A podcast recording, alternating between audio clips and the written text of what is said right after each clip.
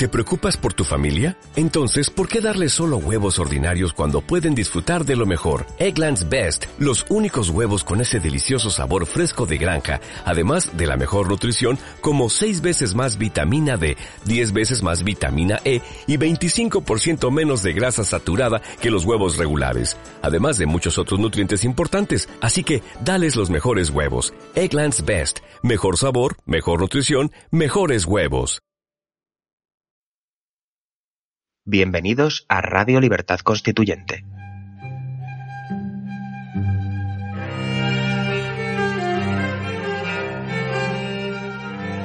Están escuchando Pasiones de Servidumbre, un programa de la serie Nuestros Fundamentos. Presenta Manuel Ramos.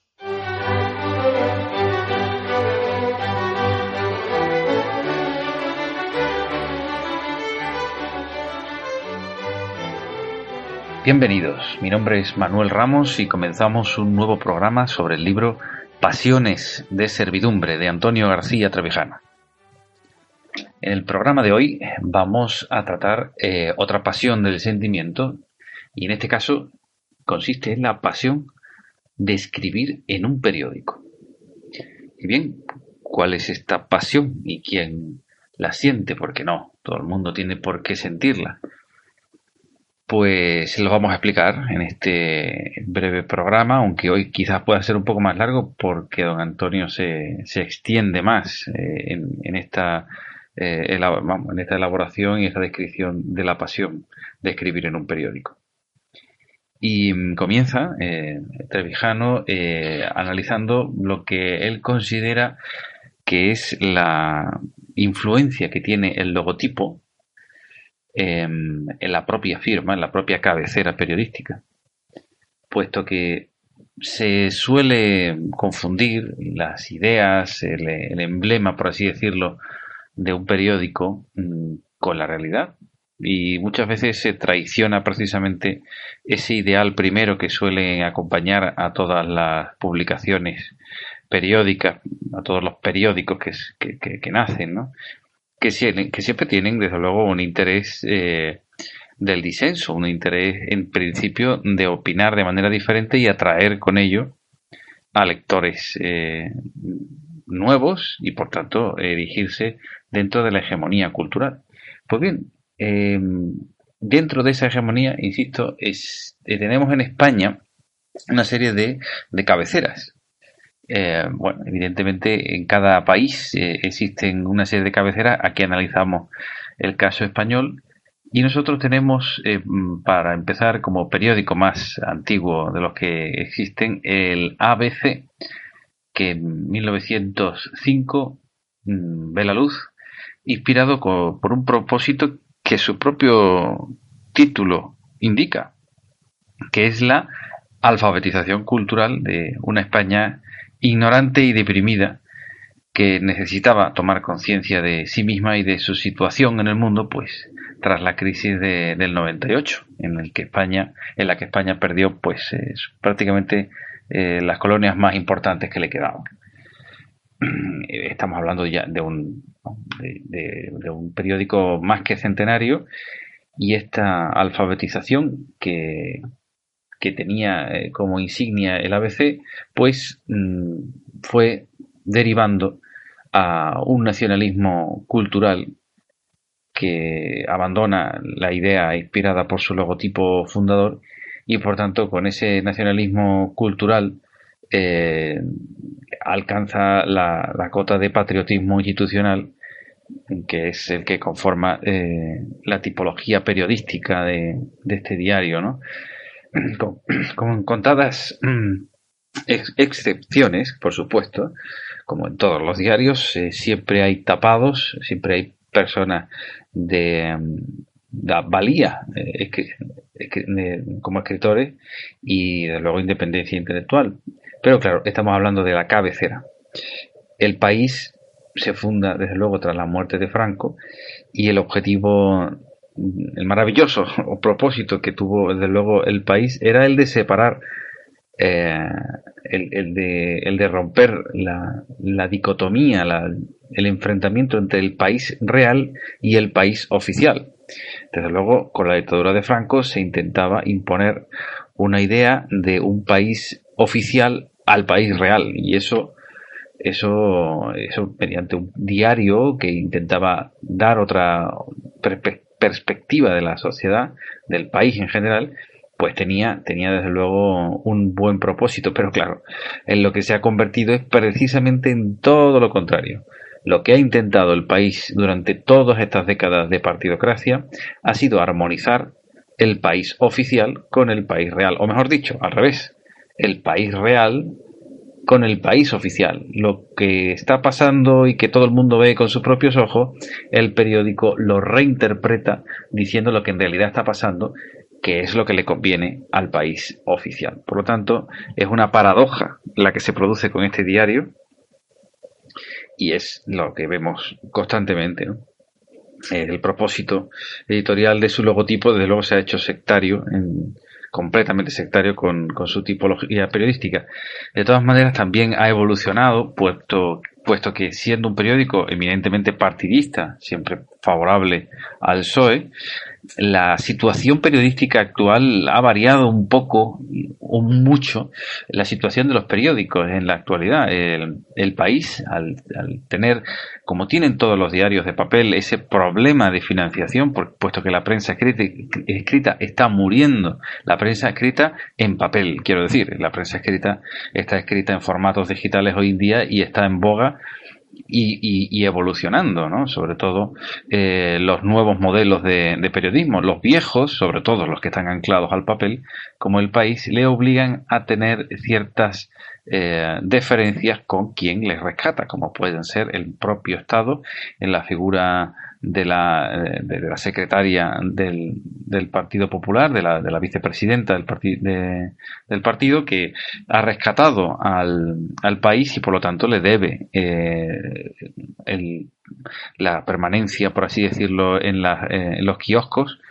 Eh, pues al Estado y en este caso el Estado es del PP, con lo cual el país ya no solo es el, el país que defiende al Partido Socialista por ser un partido partidista, sino que se ha, se ha institucionalizado al nivel estatal. Es un periódico estatal que realmente lo único que, que, intenta es armonizar el país real con el país oficial. Y bien, después tenemos El Mundo, otra cabecera muchísimo más, eh, más, más, joven, que desde luego que el ABC y, y, que el país, y que en su momento nació, desde luego, con la idea de, denunciar los hechos sombríos de, los poderosos, en aquel momento, desde luego, Felipe González, con bastante éxito. Eh, de hecho, Trevijano ha colaborado eh, semanalmente en, aquel, en aquella cabecera y se, retiró, se retiró según él dice, eh, precisamente por esa constante y paulatina y creciente connivencia del diario, en este caso con otro poder sectario la neutralidad del logotipo, eh, el mundo, ¿no? Eh, ya no oculta la parcialidad de, su tipología periodística, pese, que, eh, pese a que verdaderamente también se mantienen excelentes escritores en, en, sus diarios, ¿no? Esto es una cosa constante. la cuestión es que al final tenemos a un periódico que en su origen iba a luchar contra, contra el poder, por así decirlo, eh, y en lo que se convirtió pues en un periódico sectario de otra facción del, Estado. Nació también ya, eh, vamos, ya por, en el 98 el periódico La Razón, que es que tiene precisamente por su logotipo una mayor ambición de objetividad que, que cualquier otra cabecera de prensa, llamarse La Razón figúrense ustedes, eh, pues la razón desde luego también colaboró mucho Trevijano allí, eh, pues eh, intentaba tener pues, una postura liberal económica como las demás, pero unido a una defensa de la unidad nacional y la monarquía, como el ABC. Desde luego intentaba, con, mediante esa perspectiva de una razón liberal de derecha, ABC, ganarle la partida al país y al mundo, pues por esto, esta nueva visión, en teoría, de la, dentro de la prensa escrita. Desde luego la razón ha evolucionado muchísimo, puesto que estamos hablando de que, eh, bueno, mm, ha cambiado muchísimo de director, de directores. desde el 2008 ha habido una estabilidad bastante grande con la línea editorial que se le ha dado eh, por parte del conocido eh, Francisco Marguenda, que lleva como director, ya digo, desde el 2008, eh, pero con una connivencia y con una capacidad de relación a través de su presidente, que en su momento presidente fundador fue Luis María Anson, y que ahora es Mauricio Casals, teniendo bastante ascendencia con el poder, siendo un periódico verdaderamente oficial también del, del régimen. del régimen, desde luego, más partidario del PP, pero del régimen en general. La cuestión es que hay que reconocer, y, Trevijano lo, lo, hace, la, bueno, eh, la, la figura de Luis María Ansón, que es de los grandes directores de medios informativos que ha defendido en algún momento la separación de poderes en un régimen presidencial compatible, en su caso, con la monarquía, y la devolución al Parlamento de la función representativa de la sociedad. Eh, es decir, que Anson conoce perfectamente a Trevijano, conoce cuáles son las ideas de, la democracia y en algún momento pues las ha podido defender. Esto, esto dentro de la, del erial periodístico en el que nadie siquiera sospecha eh, cuál es el, camino que debe seguir España para que se convierta en una democracia, pues, en fin, eh, le ofreció en su momento simpatías a Trevijano y por eso colaboró. Pero desde luego el periódico La Razón, que en su momento quizás tuviera una, un momento, un tiempo de, diferencia con el resto de cabecera, se ha convertido en quizás uno de los mayores defensores del régimen y sobre todo de una de las herramientas de corrupción más grande eh, en España, que es el PP, ¿no? Bien, eh, hacemos un pequeño descanso aquí, una vez repasado las cabeceras de los periódicos, y ya nos adentramos concretamente en exactamente qué, qué, es esa pasión de escribir en los diarios, en los periódicos y concretamente, en este caso, sobre política.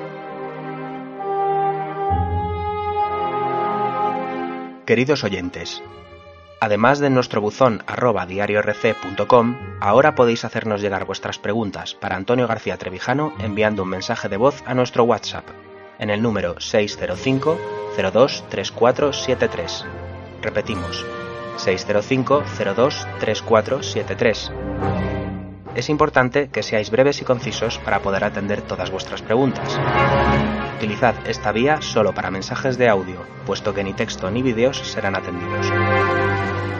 Bien, nos quedamos analizando, eh, terminando de, analizar las cabeceras eh, periodísticas hegemónicas mm, por aquel entonces cuando eh, Antonio García Trevijano mm, escribía el libro Pasiones de Servidumbre, que es el año 2000, y hay que tener en cuenta que por aquella época la perspectiva sobre, sobre la prensa escrita de los diarios digitales em, era bastante exigua, no había mucho recorrido, realmente prácticamente eh, existían muy pocos diarios y desde luego la relevancia que están teniendo hoy la prensa o los periódicos digitales, que en muchos aspectos están por delante de la prensa escrita, eh, pues no, no, no, se tiene en consideración. Desde luego, es otra manera de analizar el periodismo, el que hace el mundo digital, que ha revolucionado completamente el, eh, el canal, por así, vamos, el canal de, comunicación, y que eh, pues tendrá todavía un recorrido bastante largo para ser analizado, porque todavía está evolucionando y todavía la prensa escrita no ha eh, muerto dentro de lo que puede ser eh, la muerte en el periodismo de un, de un, de un canal, porque también se dijo que moriría la radio en su momento y no murió, sino que se reconvirtió. Y otros medios, otros soportes en los que se eh, publicita la, comunicación, de los que se transmiten los mensajes periodísticos, que bueno, que con la tecnología van cambiando. Y eso también modula la hegemonía, cosa que en, este, en estos tiempos habría eh, que incluir mm, pues otras cabeceras que ahora mismo tienen bastante preponderancia. No obstante, vamos a centrarnos en, en sí la pasión de escribir, porque la pasión de escribir, ya sea en un periódico de papel o sea un periódico digital, siempre es pasión y siempre tiene una primera motivación, que es la de decir algo nuevo. Por lo tanto, si hay una nueva eh, cabecera o un nuevo periódico que, aparece, los periodistas, los periodistas eh, del consenso, los periodistas de la socialdemocracia aplauden con las orejas por el mero hecho de que haya otro periódico más. Esto eh, supongo que desde un punto de vista industrial tendrá un sentido y habrá que estudiar cuál es la posibilidad de mercado de un medio de comunicación, pero es que el hecho de que exista un nuevo periódico no quiere decir que se digan cosas nuevas y esto lo hemos visto muchas veces, y en la prensa digital, con lo relativamente fácil que es montar eh, un medio de comunicación, no hemos visto necesariamente en España una amplísima variedad de opciones. De hecho, mm, las ideas que eh, preconiza el, eh, MCRC a través de sus medios de comunicación no está prácticamente recogida en ningún otro medio de comunicación hegemónico. De hecho, el mismo, los mismos medios ahora mismo que transmiten las ideas de, del MCRC no son hegemónicos y, por tanto, eh, la llegada del mensaje de la democracia eh, formal pues no, tiene un recorrido muy amplio. No obstante, eso sí es verdad, Internet facilita muchísimo que se puedan encontrar ideas diferentes. Eso, eso muy por encima de lo que es el sistema de publicación periodística anterior a la, era de Internet, eh, pues desde luego ha mejorado muchísimo. Se puede encontrar todo lo bueno y todo lo malo de una manera muy accesible. Pues bien, las apariciones de estas nuevas cabeceras, de estas nuevas ideas, tantísima gente que tiene un blog y que no dice nada, absolutamente nada nuevo, eh, pues desde luego eh, va, va a poner en cuestión lo que se llama pluralismo periodístico el pluralismo no necesariamente es eh, una fuente de matices que, nos ayude a, evitar eh, confundirnos entre lo que se ve y lo que se dice. Es la, herramienta fundamental de un periódico, la de diferenciar, distinguir entre los hechos y las conciencias que, los, eh, que los están narrando, ¿no? Porque mm, una cosa es eh, lo que el periodista ve y otra cosa es lo que el periodista escribe, como decía Larra, que continuaba esta expresión, eh, y otra cosa es lo que sale publicado, ¿no? Pero eso, eso es otro tema. Los prejuicios. Los prejuicios en la prensa eh, son, bueno, mm, inevitables, inevitables, los prejuicios y las visiones completamente objetivas no se pueden lograr. La, objetividad en periodismo, esto es un viejo debate, ¿no? Eh, no, se puede, no se puede conseguir, no existe la objetividad. Así que cualquier persona que diga que es objetiva, eh, por definición, te está mintiendo. Lo único que se puede hacer es intentar ser honesto. Eso sí, eso se puede intentar y hasta incluso se puede lograr, porque uno objetivo no va a ser, como digo, pero sí será honesto en la medida en que sea sincero y para conseguir la sinceridad, necesariamente un periodista tiene que ser independiente. Pues bien, existen dos eh, vertientes de la pasión para escribir en, prensa.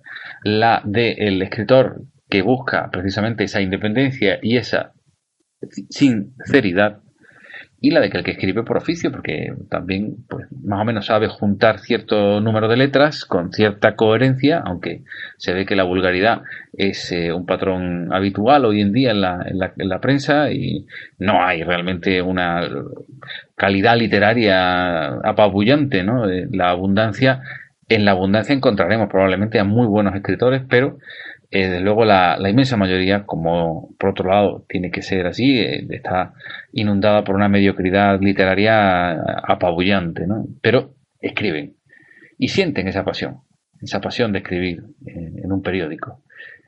Pero, claro, eh, la mayoría tiende a la mediocridad, digo, y insisto en que es natural, puesto que las ideas sin poder y las inteligencias sin temor, que las hay, eh, desde luego, en España sufren, en España en general se sufre de una falta de respeto, pero en España en particular, ese tipo de, de escritores independientes mm, suelen ser despreciados, ampliamente despreciados. Y por lo tanto es mucho más fácil acomodarse a la línea editorial y ganar dinero. Ganar dinero, pues yendo de una cabecera a otra.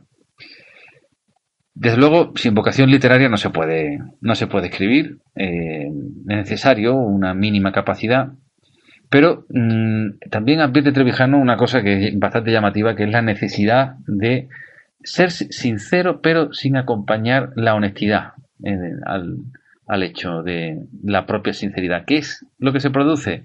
Pues la extravagancia. La originalidad por la originalidad. Al no tener nada que decir muchos escritores, lo que hacen es intentar ser originales. Y entonces esa, se, cabe en esa extravagancia social eh, que normalmente eh, suele ser eh, pues incluso un antídoto no, no, no un antídoto, sino un em, efecto mm, que refuerza al régimen. Me explico.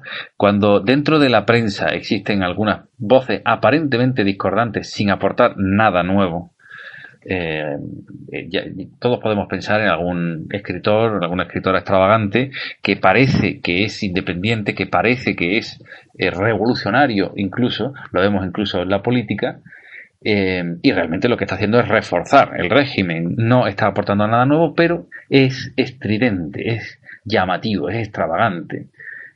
pues con unos cuantos chistes y alguna ocurrencia, pues se creen originalísimos cuando, en realidad lo que hacen es reforzarlo. Por otro lado está el convencionalismo, que bueno, que desde luego tiene la ventaja de, no ser obsceno, de, tener cierto grado de urbanidad social, pero desde luego al no rayar, al no mm, ofrecer ninguna perspectiva nueva, mm, se cae en la, eh, en la falsedad. De hecho, porque no se está contando lo que, eh, lo que se debe de decir. De hecho, es una de las cosas que definen a un periódico, no lo que escriben, sino lo que no, sobre los asuntos que no escribe un periódico. Eh, pues bien, todo el que tiene algo realmente eh, nuevo que decir, desde luego es aconsejable, recomendable que lo diga, que lo diga, que lo publique, porque la sociedad avanza mediante el disentimiento. El disentimiento, como digo, con fundamento. Evidentemente el disentimiento por la extravagancia y la originalidad, pues lo único que hace aparentemente es, eh, podría parecer eh, por apariencia eh, que está yendo en contra de lo establecido, yendo en contra del poder, pero en realidad lo que está haciendo es reforzarlo. Es curioso, es paradójico. Y nos paramos durante un momento en la figura del columnista, del columnista de prensa que es realmente la labor que desgrana la realidad de una manera más profunda, incluso más profunda a veces que los escritores, puesto que hay un compromiso de continuidad y un compromiso también de, buen, por el buen gusto, para no cargar a la persona que todos los días tiene que leer, leerte, eh, puesto que un libro al fin y al cabo, si no se quiere leer, pues no se lee, y ya está, pero la prensa mm, se lee diariamente y para estar informado, cierto columnista debe de respetar eh, mediante su estilo eh, al, lector, pero al mismo tiempo la responsabilidad. Pero, además del análisis meramente informativo eh, que puede hacer una noticia, el columnista de opinión tiene, que, mm, tiene que tener una visión diferente, tiene que romper con la visión habitual, eh, cosa que no ocurre normalmente. De hecho, lo habitual es la homogeneidad en los periódicos. Podrían ser intercambiables las portadas de muchos de ellos en algunos días sin que eso mermara eh, la identidad editorial del periódico. Pues bien, esa uniformidad en la información es la que tiene que romper el columnista de opinión, el columnista de prensa, el columnista de política en este caso, a nadie le importa, desde luego, la opinión de un columnista por, por el solo hecho de que sea suya. Eso es un asunto que nos puede parecer ya no solo para los columnistas, sino para cualquier persona en general. Cada uno tiene una opinión. Lo que se espera de él eh, es que no sea una voz eh, a coro ¿no? de la vulgaridad de las opiniones comunes, sino que tenga una distinción personal para expresar algo inteligente, algo sensible, capaz de elevar el criterio o el gusto de la opinión pública. Y con esa aparente, eh, luego, elevación del criterio, pues eh, una persona se enriquece. Eso es fundamental. Hace falta, desde luego, un sentido, eh, como digo, diferente mm, que, el del escritor, sino es una revisión diaria y comprometida y constante de ese análisis. Hay que tratarlo silenciado, hay que tratar lo que no se está diciendo y sacar a la luz del día las relaciones entre fenómenos visibles del poder que se, eh, que se presentan normalmente como separados. Y después está el, analista político, por así decirlo, no el columnista, que es el que establece la conexión entre eh, la realidad y los fenómenos que no se ven, que no se ven. Ese es el análisis más profundo, más, más mm, abstracto. Desde luego, y concluyo este, este capítulo, eh, hace falta más escritores de, de política en, prensa. Desde luego sobra mucho estilismo, sobra mucha parafernaria, eh, muchos adornos y hace falta más eh, pensamiento, más libertad de pensamiento que está intrínsecamente relacionado, y esto lo añado yo, con la libertad económica y la libertad de un medio de poder ser independiente, o por lo menos que su, su dependencia sea visible mm, y comprometida con una línea, con una línea de, de aporte a una visión diferente a, lo que se está a lo que está sucediendo en la realidad por supuesto separada del Estado porque entonces sí que tendremos como tenemos hoy en día prensa oficial. Bien es verdad y ya también concluyo con esta reflexión eh, que el público lo que lo que los buenos viejos pensamientos reconocidos es decir eh, tampoco le interesa al público muchas veces que le que le rompan el esquema, por así decirlo, que le digan algo que, no está esperando leer eh, hasta cierto punto, también tienen prejuicios los, hasta cierto punto no, también tienen los, lectores. Así que eh, muchas veces no hay que romper y atacar, a, romper la cintura y atacar al, lector. La recomendación que, hace Trevijano al final y que yo creo que es bastante sabia es la de eh, emocionar con la intuición de la verdad. No atacar directamente con una racionalización demostrativa de todos los hechos de una forma completamente racional, sino intentar emocionar con la belleza del texto, con la belleza de las, de las imágenes, que está incluso demostrado que es una, manera más efectiva de fijar conocimientos en el cerebro a través de las emociones. Entonces, eh, acabemos pues con esta última reflexión la, la de la pasión de escribir en un periódico con esa, ese deseo de que, bueno, eh, este deseo mío de que les haya eh, de alguna manera servido como reflexión sobre eh, la pasión de, escribir, que si alguno tiene, de luego, esa pasión o la siente, que la cultive, una pasión que exige responsabilidad y exige sinceridad, pero es necesario. Todos nos vamos a beneficiar si existe una nueva visión que nos da una nueva perspectiva y nos emociona al mismo tiempo eh, que, se publica. Les agradezco la escucha, espero que, les haya gustado y les emplazo al próximo capítulo de Pasiones de Servidumbre. Les ha hablado Manuel Ramos.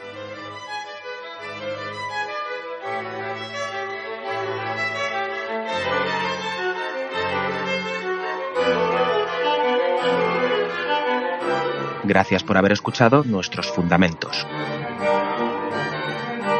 No olviden visitar la parrilla de programación en la nueva página web del Movimiento de Ciudadanos hacia la República Constitucional, en la dirección www.mcrc.es. Radio Libertad Constituyente. La libertad viene en nuestra busca.